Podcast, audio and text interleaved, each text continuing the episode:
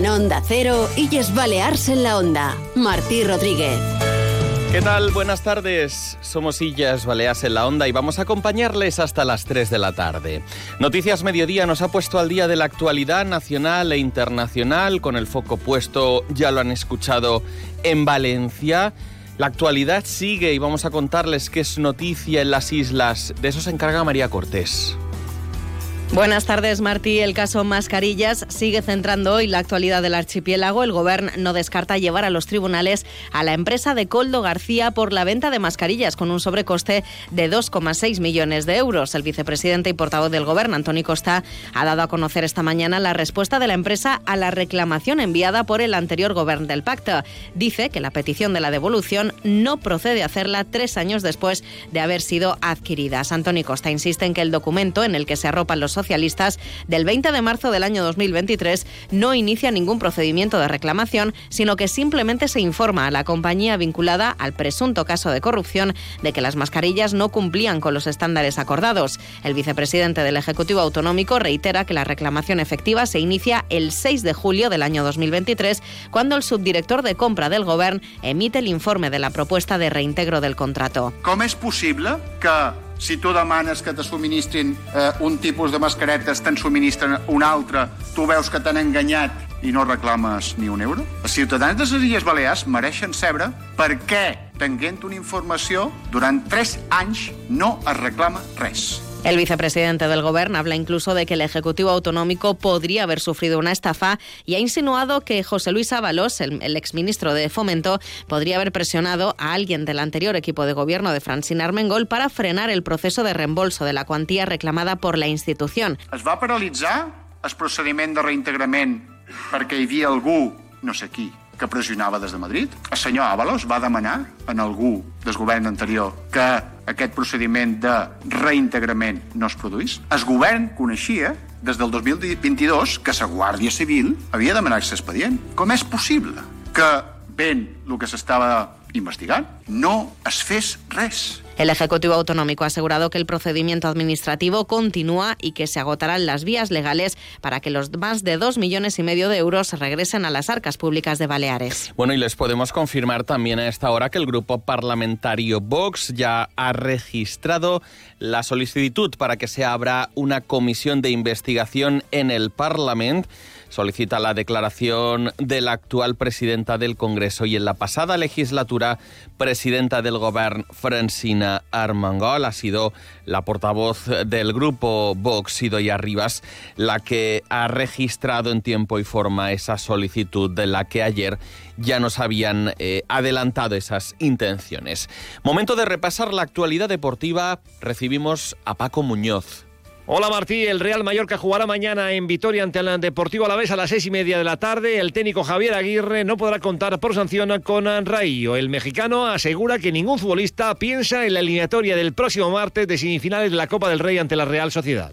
No, no, no. Yo, yo te digo que no, no entro al vestuario con ellos, no, no me ducho con ellos, pero yo no he oído en el comedor o en cualquiera, en el autobús, en el avión donde hemos estado juntos ningún comentario, cero, créeme de verdad que ahora mismo nos importa la liga porque, porque, porque nos importa mucho, porque venimos de una derrota y queremos resarcirnos de ella y, que iremos a un partido muy serio que tendremos en Vitoria, que si no vamos con la cabeza bien puesta en ese partido, pues nos llevaremos una, una desagradable sorpresa y no quiero eso.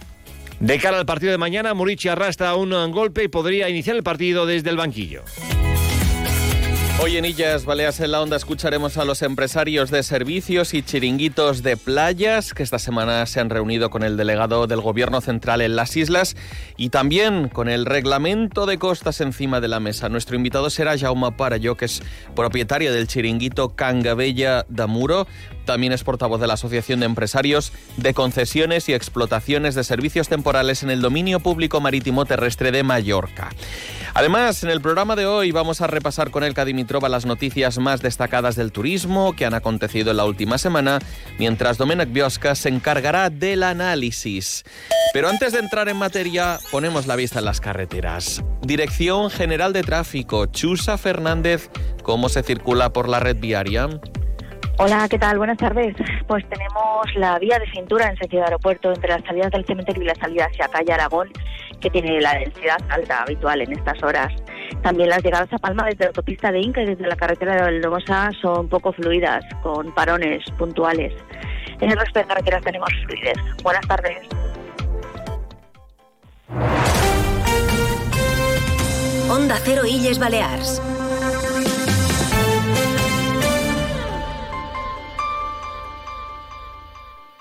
El circuito de carreras Ponle Freno ya está aquí. El 21 de abril llenaremos las calles de Palma junto a nuestro socio Fundación AXA y con el patrocinio de CGA Red de Talleres. Todos unidos por la seguridad vial. Apúntate ya en ponlefreno.com. El importe íntegro de cada inscripción se destinará a las víctimas de accidentes de tráfico.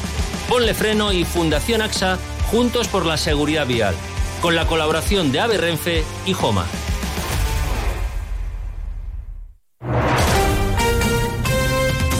Onda Cero, Illas Balears.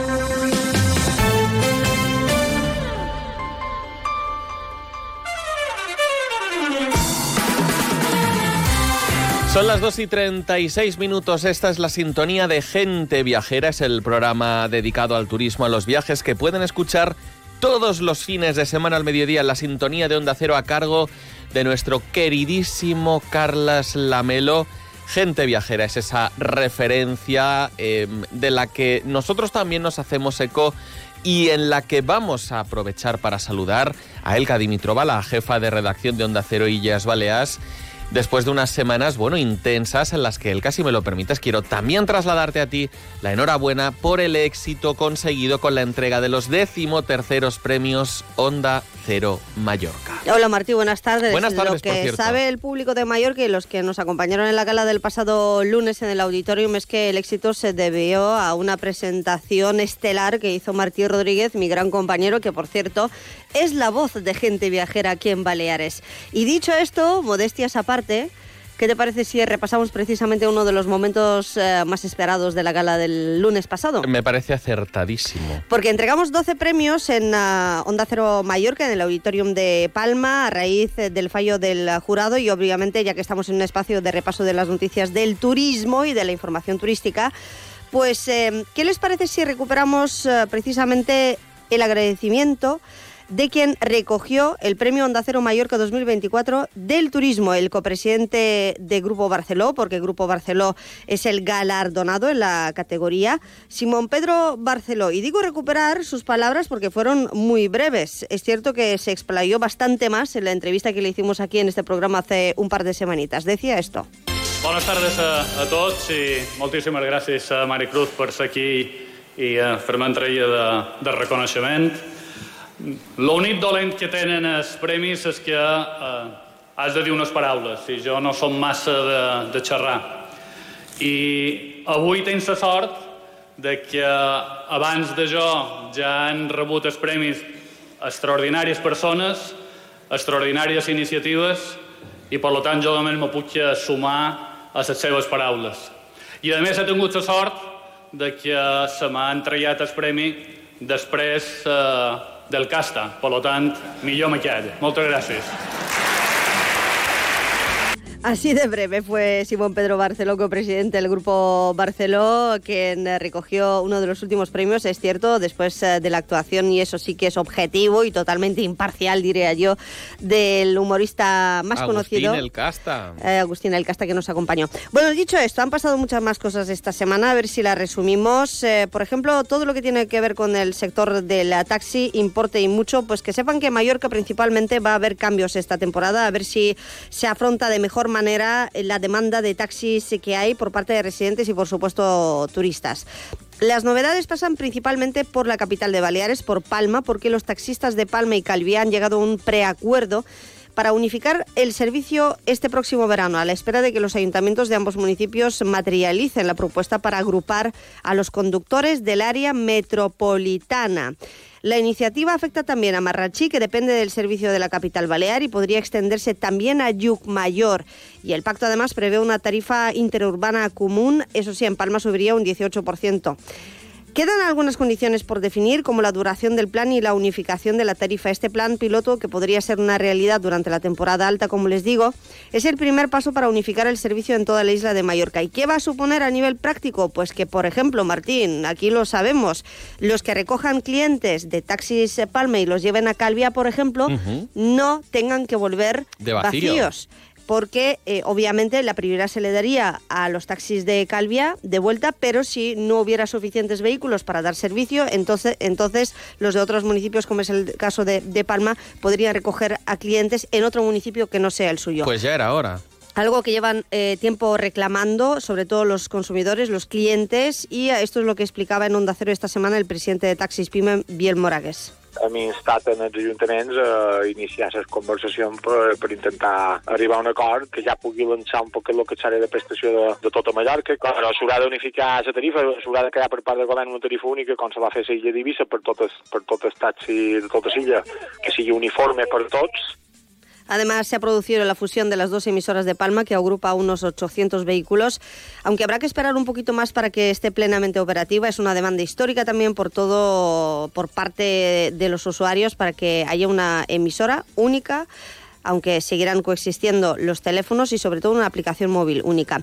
Y algunos datos. Baleares ha superado los 154.000 pasajeros internacionales en el mes de enero de este año, casi un 2% más que en 2022 según datos publicados por Tour España. La mayor parte de esos pasajeros han volado en compañías de bajo coste y las previsiones para este verano son francamente buenas si se toma como bueno un aumento de los pasajeros. Es el caso del aeropuerto de Palma según las previsiones de AENA. Y además, sepan que 2.400.000 cruceristas han llegado a Baleares, eso sí, hasta noviembre del año anterior. El archipiélago ha acumulado muchos millones de turistas marítimos a pesar de las limitaciones, concretamente un 63% más que hicieron escala en el archipiélago. Y estos son datos que vamos conociendo. Así que la plataforma contra los megacruceros ha reclamado que se limite el suministro de agua a los cruceros que hagan escala en el puerto de Palma mientras dure la situación de prealerta por sequía. Más datos. Las cifras de negocios de las empresas de servicios crecieron en Baleares un 13,3% en el conjunto del año 2023 el mayor incremento interanual de todas las regiones españolas, según la encuesta de indicadores de actividad en el sector servicios que publica el Instituto Nacional de Estadística. Y ya saben que el turismo de congresos es muy importante en general en nuestras islas. Palma ha escalado hasta la sexta posición de destinos receptores de congresos internacionales en España. El segmento MAIS mantiene su consolidación en la capital balear desde la apertura del Palau de Congresos de Palma en el año 2017. Ese es el balance que nos deja esta semana Natalia Seoan, la directora general del Palau de Congresos de Palma.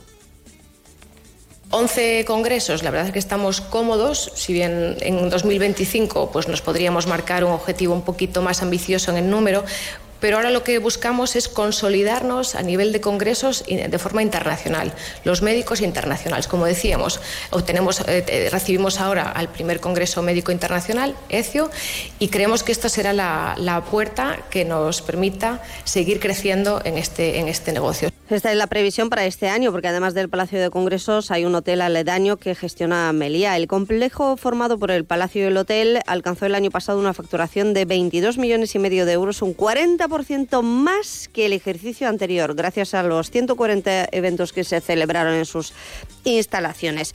Y habrá adelanto de temporada. El último municipio que lo ha confirmado es Calviá, y es que el consistorio prevé que Dos de cada tres establecimientos ya abran en el mes de marzo. De los 230 establecimientos turísticos, 150 ya estarán abiertos el eh, mes siguiente y así sucesivamente, Martí. Y hablando de costas, ha habido cambios esta mañana con una normativa, a ver cómo va a afectar el deslinde y también la concesión de chiringuitos y demás servicios marítimos. Enseguida vamos a hablar de ello, ¿no? Bueno, pues quédate conmigo, Elka Dimitrova. Recibimos también a Jauma para yo. 2 y 44 minutos están en Onda Cero. Este programa se llama Illes Baleas en la Onda. Onda Cero, Illas Balears.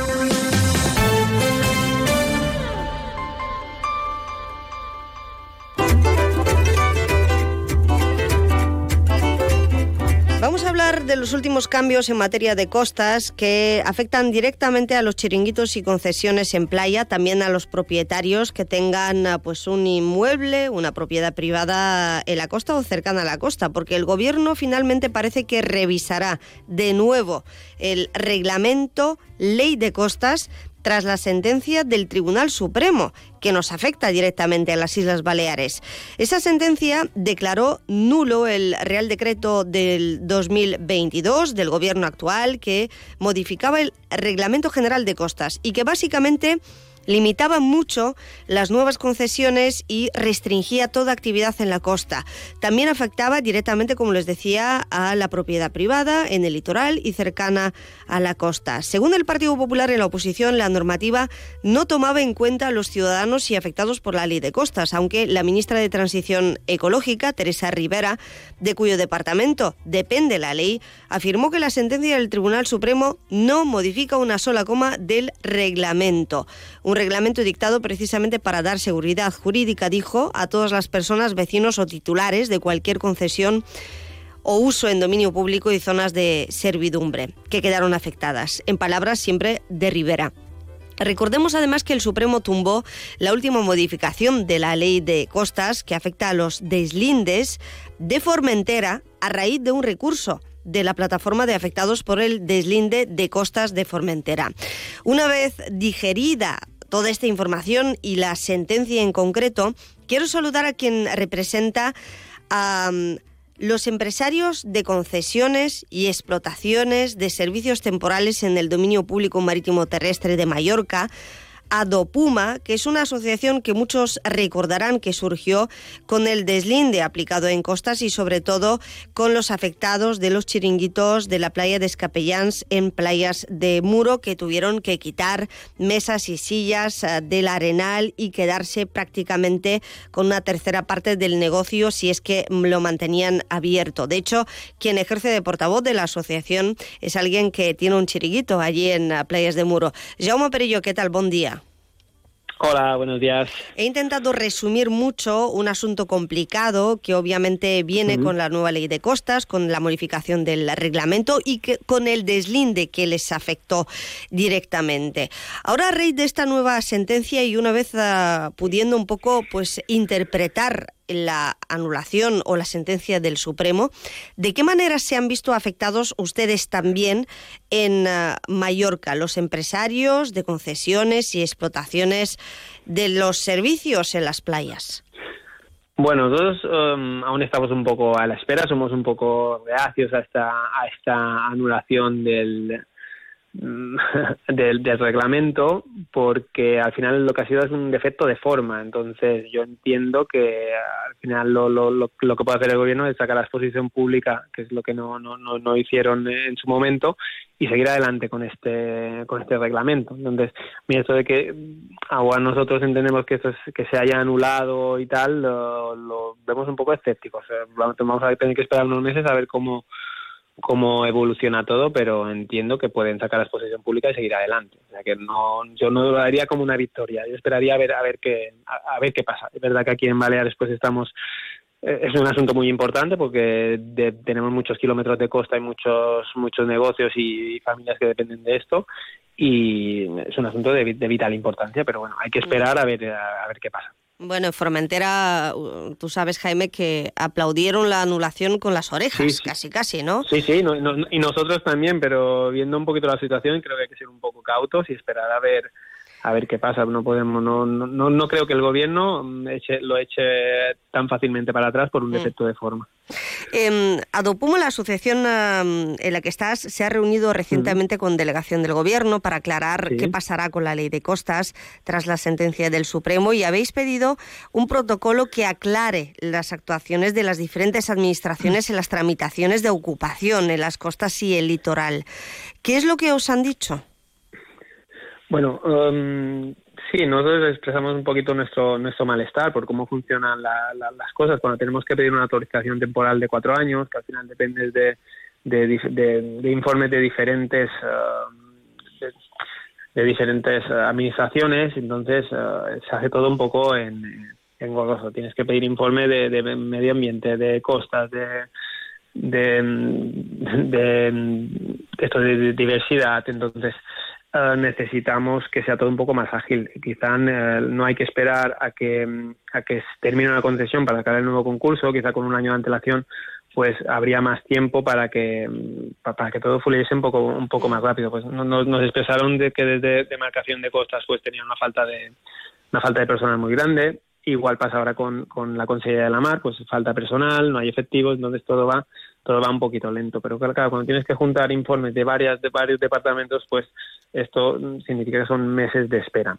Mm. Entonces necesitamos que todo vaya un poquito más ágil para cuando empieza un nuevo concurso, cuando eh, el año uno que empieza, pues tengan las empresas eh, tiempo para buscar personal, para, para montar, para pedir todo el material, porque al final siempre que empieza una, una concesión, una autorización nueva, los primeros meses siempre son eh, se, inician con una situación precaria.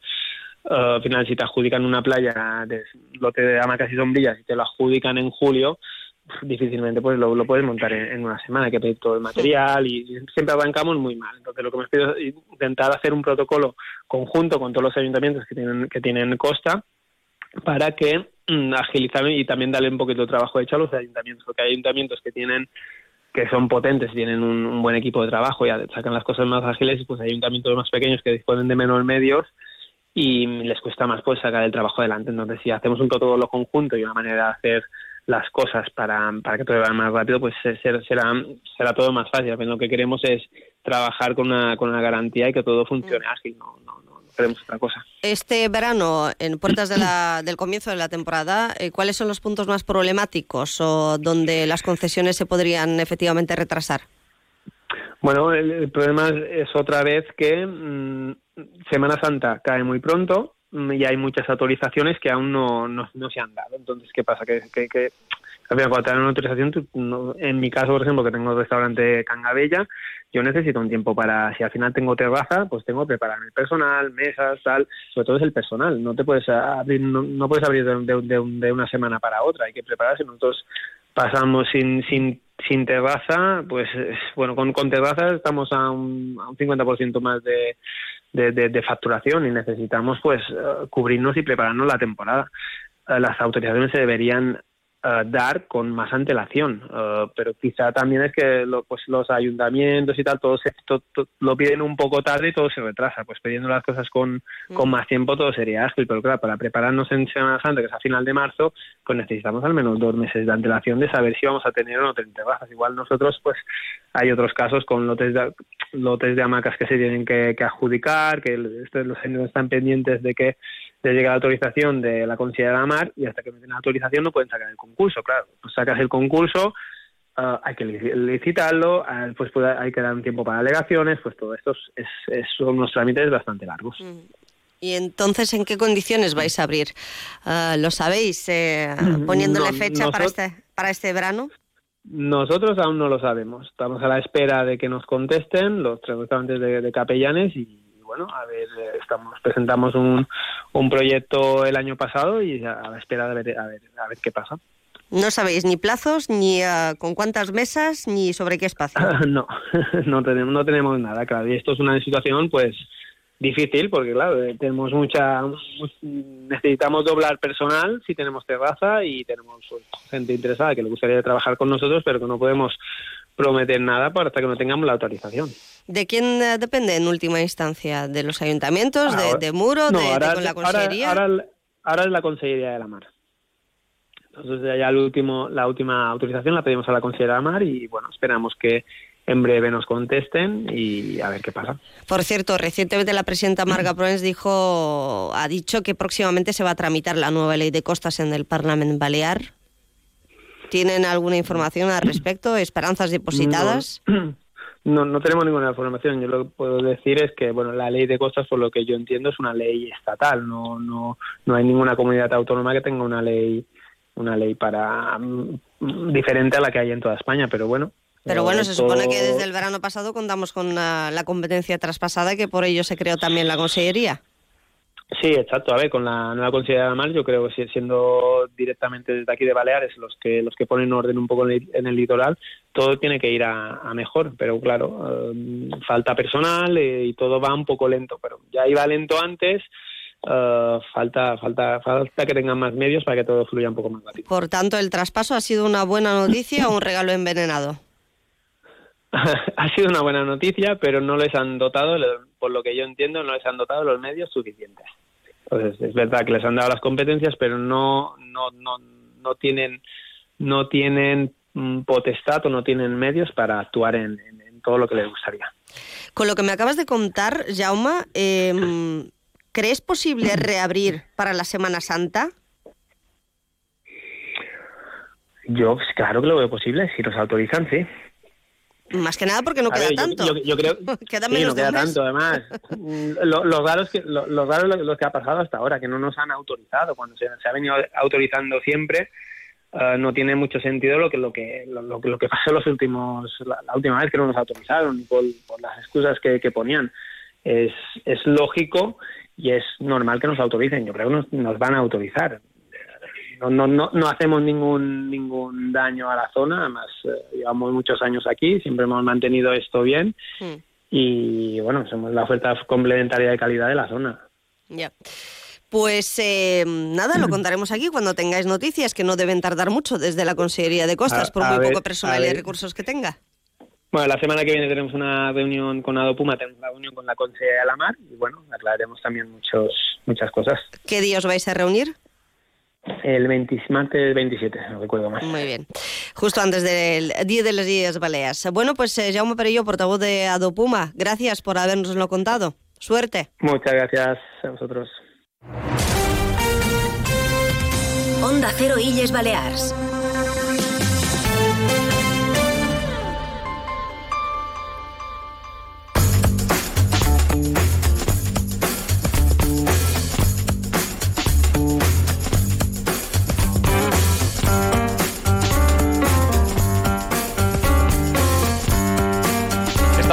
En la recta final de este programa.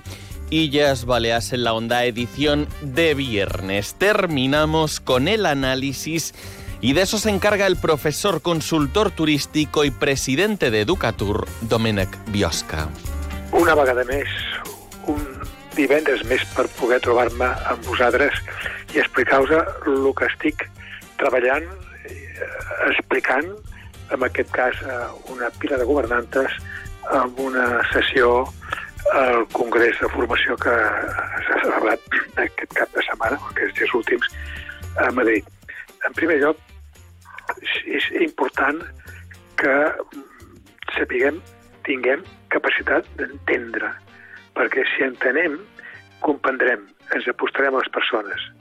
En segon lloc, és molt important la capacitat d'innovar, perquè si no innovem estarem fent fotocòpies antigues.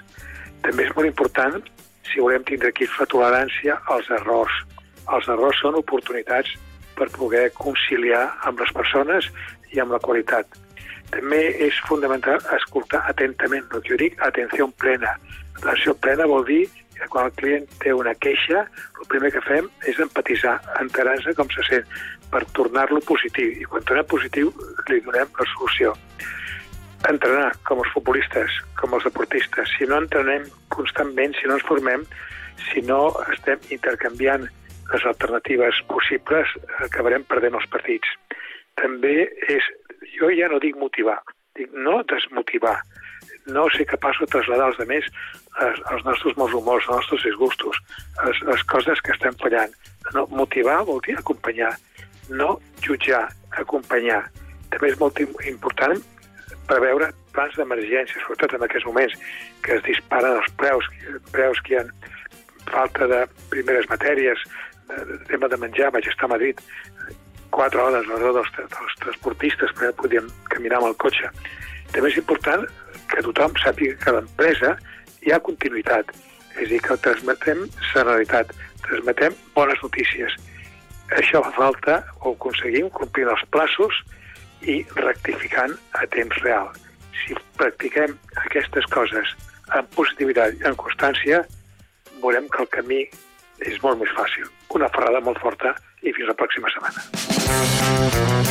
De esta forma llegamos a las 3 de la tarde. Se quedan en compañía de Julia en la Onda. Nosotros Volveremos a escucharnos el lunes a partir de las dos y media. Les espero a todos en Onda Cero. Pasen un feliz fin de semana.